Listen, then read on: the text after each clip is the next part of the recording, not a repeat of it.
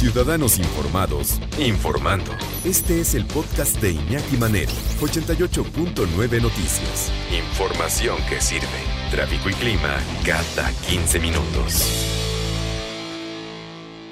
¿Qué nos quita, qué nos quita el sueño a los mexicanos? Hubo un estudio EY Future Consumer Index, eh, perspectivas del consumidor post-COVID-19 se llama este estudio. ¿Qué es lo que más nos quita el sueño a los mexicanos? Uno, el costo de gas, agua, luego los productos básicos del hogar, comestibles. Según eh, la encuesta, 15% de los mexicanos considera que lo más importante en este momento es la asequibilidad de los productos, o sea, que los puedas conseguir. De estos, 71 opina que el precio se convertirá en un criterio de compra importante en los siguientes meses. Yo creo que ya, ¿eh? ya lo es mientras que 68% está comprando solamente lo esencial. No, no, ya en el carrito ya nada más llevas y ya nada más ibas discriminando, ¿no? Vas quitando y no, este, es, me puedo aguantar, ¿no? Sin este. Y a lo mejor, eh, pues este jaboncito no. A lo mejor dicen que es el que mata bacterias, pero mejor este que está, ¿no? Mancha fita, pero pues ni modo está más barato. Así,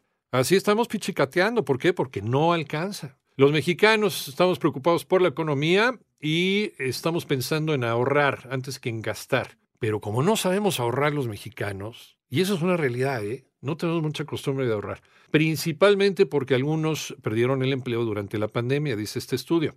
También se agregó que los mexicanos no esperan que la economía se recupere en los siguientes 12 meses. Cifra similar al promedio mundial. Sí, es lo que están esperando, pero también depende de, lo endeble de tu economía, es qué tan rápido te vas a, te vas a, recuperar.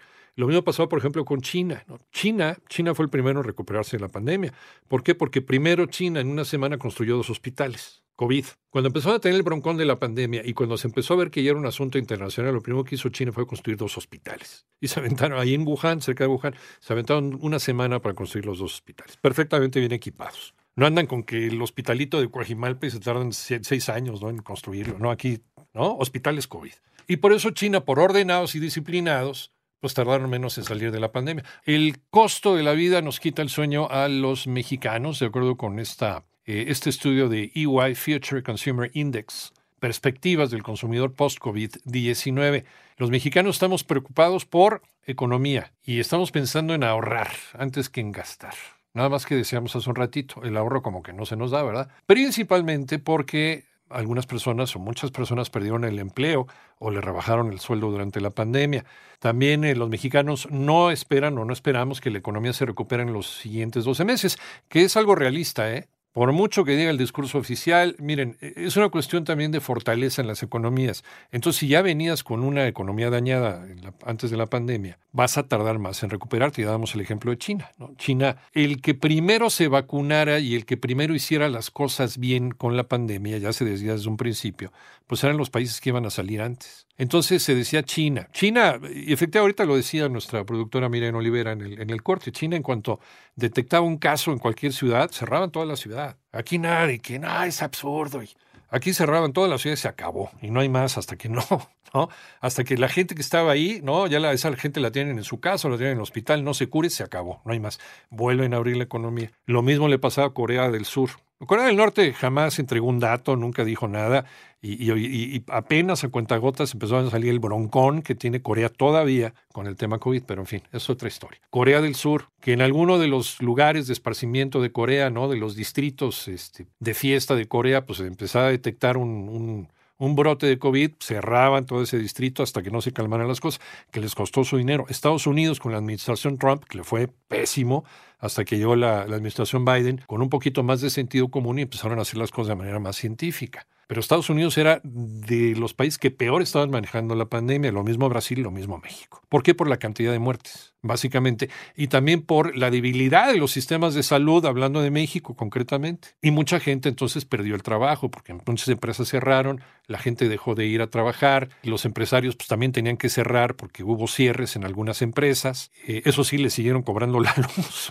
Es una historia realmente de pesadilla y muchos tuvieron que cerrar para siempre y se perdieron, se perdieron empleos. El costo de la vida es la principal preocupación. 68% de los consumidores solamente está gastando en lo esencial. Lo que más preocupa hoy a los consumidores, de acuerdo con este estudio, el tema del costo de la salud y el costo del, del, y el tema del costo de la vida, perdón. Número uno, costo de gas, agua, luego los productos básicos del hogar, comestibles. Es más importante en este momento el, conseguir los, eh, los elementos para llevar a la mesa, para la comida, el 15%. También en los siguientes 12 meses los mexicanos no esperamos que la economía se recupere, lo que decíamos hace un momentito, cifra similar al promedio mundial. 42% está preocupado por no poder disfrutar de la vida al máximo el próximo año, contra 39% del resto del mundo.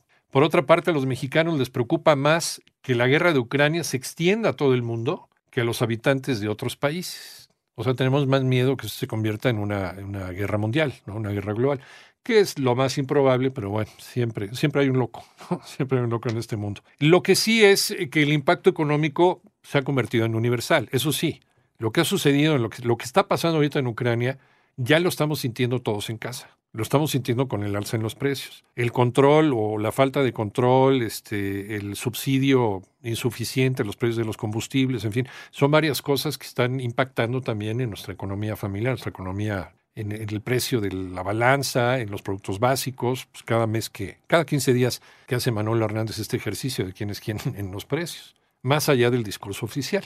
Y entonces eh, eso es lo que también nos quita el sueño, ¿no? ¿Cuánto tiempo más? Que es la pregunta que, que todos nos hacemos en lo individual. No sé si tú también te la estés haciendo, con la gente con la que he platicado, creo que coincidimos en lo mismo que te vas a acostar y ¿cuánto tiempo más vamos a estar así? ¿Cuánto tiempo más van a estar aguantando las empresas o se va a poner peor antes de ponerse mejor la situación. Y otra de las cosas también que nos atenaza en la garganta en la noche, ¿no? Es el crimen organizado, que ya tiene que ver incluso el crimen organizado, ya lo veíamos con los precios de la tortilla en Guerrero. E, ellos deciden incluso el precio de la tortilla, especulan hasta con eso, hasta ese punto hemos llegado. De acuerdo con este estudio también, el 28% de los mexicanos, el planeta es primero. Qué bueno, y ojalá no seamos ambientalistas de dientes para afuera, porque seguimos tirando basura como si no hubiera mañana, ¿eh?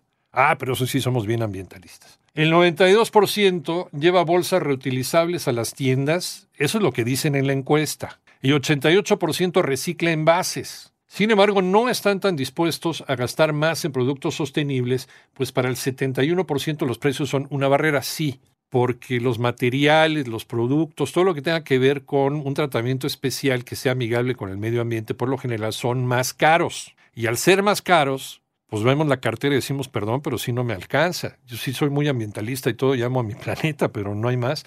Los mexicanos están entre los consumidores más preocupados, decíamos, y entre los mexicanos más preocupados por el medio ambiente están los millennials y los de la generación Z y la generación X mientras que para los baby boomers de 1945 a 1964, por ejemplo, lo primero, dicen ellos, es la salud.